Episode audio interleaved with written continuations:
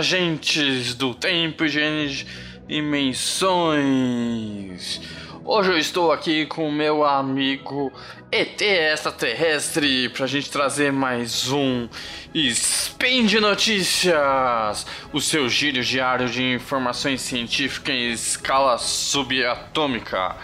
Aqui quem fala é Léo Brito, diretamente da Floresta de Pedras de São Paulo. Hoje, dia 20 Corônia, no, deca... no calendário Decatrian, já no calendário gregoriano, quarta-feira, dia 18 do 3. Vamos a nossas notícias de hoje. Paradoxo de Bresser. Abrir ruas pode piorar o trânsito? O estranho caso do 6174 e primeira edição de 2020 do IMPA Portas Abertas será em abril. Editor, roda a vinheta. Speed Notícias.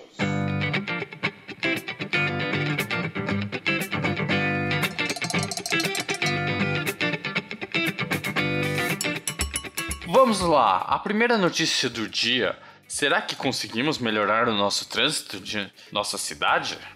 O paradoxo de Brescia Abrir ruas pode piorar o trânsito? A notícia é de, da Folha de São Paulo do último dia 4 deste mês, do colunista Marcelo Viana, que é diretor do IMPA. Esse efeito foi observado na prática em cidades como Nova York, Seul e Varsóvia. O trânsito de uma cidade é um sistema muito complexo e o seu comportamento pode ser contratutivo. Mas vamos ao bom exemplo e velho paradoxo de Bress. Descoberto em 1969 pelo matemático alemão Dietrich Bress, abrir uma rua pode aumentar o engarrafamento. Mas Léo, não faz sentido. Mas vamos ver o que isto tem, que isso tem uma lógica.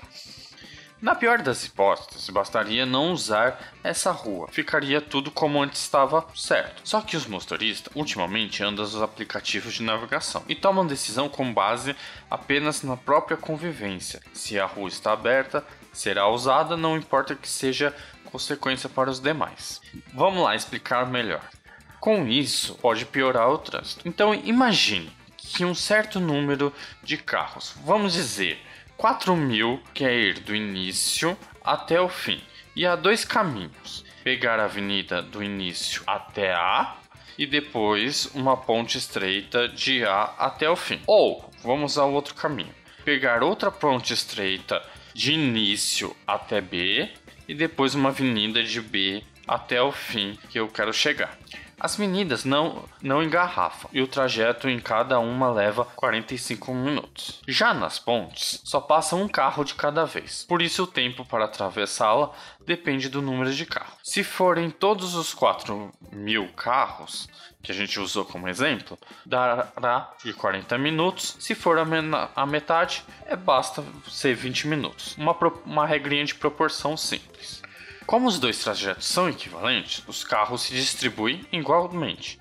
Metade para A é outra metade por B. Nos dois casos, o tempo de viagem vai dar, é de 45 minutos na avenida, mais 20 minutos da ponte, caso que a gente falou que se divide. Então, um total de 65 minutos.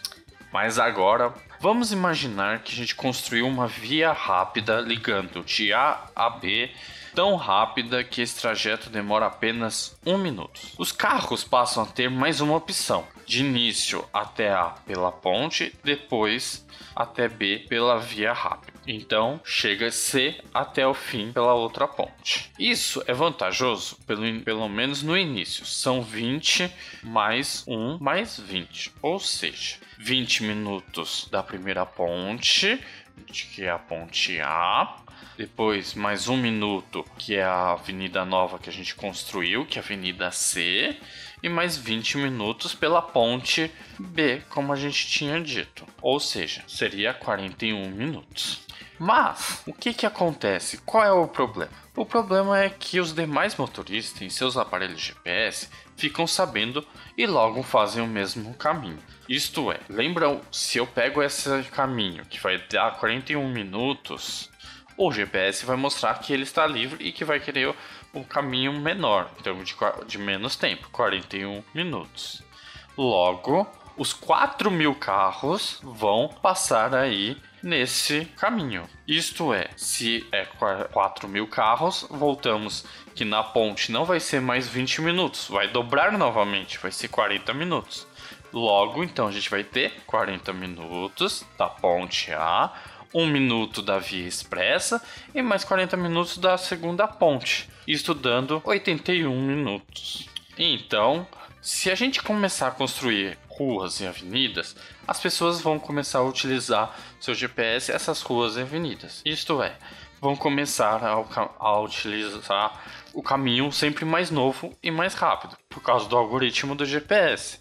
Logo, vamos ter sempre um caminho alternativo que pode ser um pouco maior, só que menos trânsito e que você possa fazer com menos minutos. Então, isso quer dizer que a estratégia é descobrir que alternativas são mais desfavoráveis, ou quer dizer que a única coisa que é melhor é fechar a via rápida. E a gente volta no início que vamos ficar com a mesma quantidade de tempo. Vocês perceberam que para começar a resolver problemas do nosso cotidiano de engarrafamento, vale muito apenas a nossa apenas usar a nossa linda matemática ou um pequenos raciocínios lógicos. Agora vamos para a segunda notícia do dia. Os matemáticos não param de estudar números e nem de pensar. Calma aí, gente, tem, acho que tem um número fugindo do meu pensamento. Brincadeira. Mas essa é a verdade. Vamos à notícia. É o estranho caso do 6174. A notícia também é da Folha de São Paulo, só que é referente ao dia 15 de janeiro de 2020. Também do colunista Marcelo Viana. Os matemáticos buscaram resolver o mistério pensando em formas abrangentes avariando os números de dígitos. Marcelo diz: Descobri nos tempos da faculdade, lendo a coluna de jogos matemáticos de um grande divulgador chamado Martin Gardner, que ele nasceu em 1914 a 2010. Publicou durante 25 anos na revista Scientific American vários jogos matemáticos divulgando a ideia matemática. Mas pensei semana passada umas contas e comecei a rabiscar. Então, ouvintes, vamos compreender este mistério com os números. Considere o número n com quatro dígitos que seja todos iguais. Por exemplo, 4.347. Organize os dígitos em ordem decrescente. Então, se ficar em ordem decrescente o 4.347, vai ficar 7.443. E na ordem crescente, que aí vai ser 3.447. Chame KN, K, a, a, a diferença dos números. Então, o K de 4.347, que é a diferença de, do número decrescente com o número menos o número crescente, vamos obter o valor de 3.996. Essa operação foi inventada em 1949 pelo indiano Tatahri Kapaka. Eu acho que está certo, como disse. Que ele nasceu de 1905 e infelizmente faleceu em 1986. Que é professor de matemática na educação básica que dedicou sua vida em estudar propriedades dos números inteiros. Esses números que a gente já conhece e, e, que todo mundo utiliza.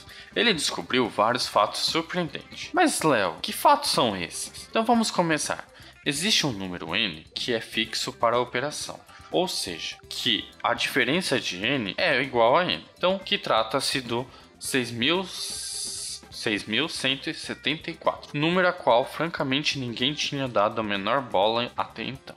Mas tem sim. Se repetirmos a operação, sempre acabamos de chegar a um número fixo. Por exemplo, se eu pegar a diferença de 3.996, vamos chegar a vai ser a igualdade de 6.264. Se eu pegar a igualdade, a diferença desse valor do resultado, que é 6.264, vamos chegar a 4.176. Se eu pegar agora esse resultado e fazer sua diferença, a gente chega no nosso número 6174. Isso acontece em no máximo sete passos. Se você pegar um número e fizer esses, esses procedimentos de pegar um número, fazer na ordem decrescente menos crescente a diferença, aí pega o resultado, faz de novo essa, essa equaçãozinha do valor do resultado decrescente e menos o crescente.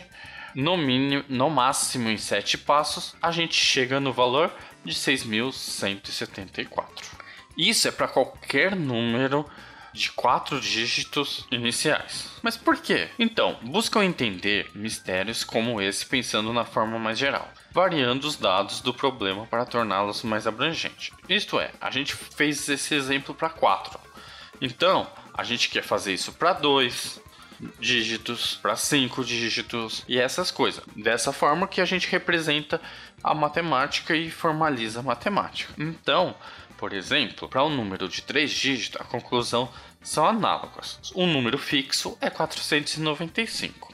E todos os demais dígitos não precisam ser todos iguais ou um dígito não, não importam isso para ele, mas é 495. Já para o, 2 e para o 5, ainda as coisas ficaram complicadas. Não foi descoberto nenhum número fixo. Se eu for fazendo essas regrinhas, seguindo as regrinhas da diferença entre o número decrescente menos o crescente, a gente não conseguiu um número fixo que chegasse exatamente sempre o mesmo número. Já para o caso de um número com seis dígitos, isto é, seis, seis ordens, a gente vai existir dois números que a gente chega no final, que seria o 549.945 e o 631.764. Vocês podem testar fazendo sempre a regra da diferença. Você pega um número qualquer, você escolhe, coloca ele na ordem decrescente e subtraia na ordem crescente. Pega o resultado e vai fazendo. Vocês vão chegar nesses exatamente dois números.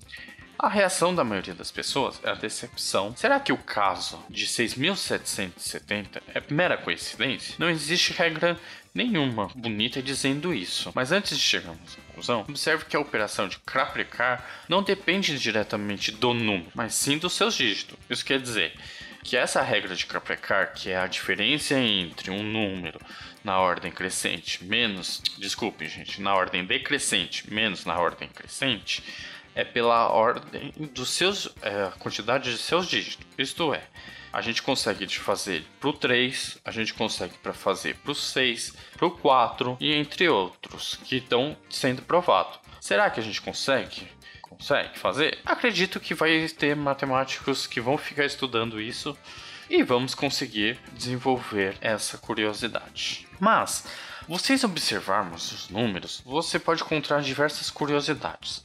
Vamos a um exemplo dessas curiosidades. A gente pode fazer um joguinho. Como funciona? Você vai escolher um número de 99 a 499 e não vai me dizer. Aí você vai fazer pegar o número que você escolheu e vai fazer umas pequenas continhas e depois me informar uma informação no Twitter. Você vai lá, vai pegar o seu número que você escolheu e multiplicar por 2. O resultado que der, você vai colocar ele, você vai subtrair pela ordem invertida. Vamos um exemplo. O resultado deu 256. Então você vai subtrair pela sua ordem invertida. Isso quer dizer, a ordem invertida de 256 é 652. Então, isto é, vai ficar 256, que é o resultado, menos a sua ordem invertida, que é 652. Aí você vai me informar no pelo Twitter a unidade desse resultado deste cálculo. E assim eu vou adivinhar o resultado. É. Ouvinte, pode mandar que eu vou responder e vocês vão descobrir que com, descobrir que eu adivinho todos os resultados que deu a sua continha, independendo do número. Ele só tem que ser do 99 a 499. E, na e no próximo spin eu posso responder como eu descobri isso. Vamos à última notícia é mais para quem se encontra no Rio de Janeiro e redondeza ou quem está de férias e, e é curioso da matemática. A primeira edição de 2020 do IMPA Portas Abertas será agora em abril. A notícia foi liberada pelo site do próprio IMPA agora no mês de março, no dia 3.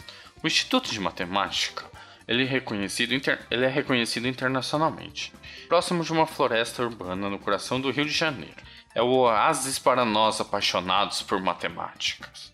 Quem que é ouvinte apaixonado por matemática gosta dessa ideia de poder conhecer o Instituto. Então, a ideia é para se aproximar do público instituiu criou em 2019 o IMPA Portas Abertas. Mas a sua primeira edição vai acontecer agora em 2020, no dia 1 e 2 de abril. O evento é aberto aos alunos do ensino fundamental, professores, público em geral que tem interesse de visitar e conhecer o Instituto. As inscrições estão abertas no próprio site que está da notícia que eu vou deixar no post.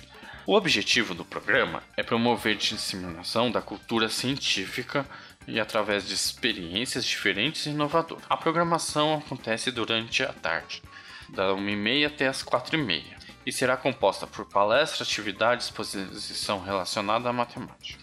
Mas, ouvintes, não podem, não fiquem tristes. Quem não puder participar das atividades em abril já pode se preparar para maio, que logo vai abrir as inscrições. Em maio vai ser no dia 6 e 7 de maio. Mas fiquem atentos, que essas vagas são limitadas que eu tô sabendo. Aí, gente, tá a minha oportunidade de conhecer o instituto, que eu ainda não conheço. E eu, por ser amante da matemática, com certeza vou me programar para isso. Principalmente para ver se eu consigo conhecer o Marcelo Viana, que é um dos diretores, que é o diretor do Instituto. E é um dos, um dos colunistas da Folha de São Paulo, que sempre fala de matemática, e eu sempre trago as notícias para nós por aqui. Querem deixar críticas, elogios, comentários, sugestões? Podem ser feitas no próprio post do Spin de Notícias. Ou se quiserem falar diretamente comigo, é só entrar em contato pelo Twitter, arroba leonardo, underline brito, underline. Mandem aquela respostinha daquele exercício lá, que eu vou mostrar para vocês que eu consigo adivinhar todos os números, todos os resultados que dá na continha. E no próximo post, no próximo Spin de Notícia, eu conto como que é descoberto. E lembrando que tem que também que esse podcast só é possível graças ao seu apoio no patronato do SciCast, como no Padrim, no Patron e no PicPay. Boa viagem às N dimensões e até amanhã. Vida longa e próspera!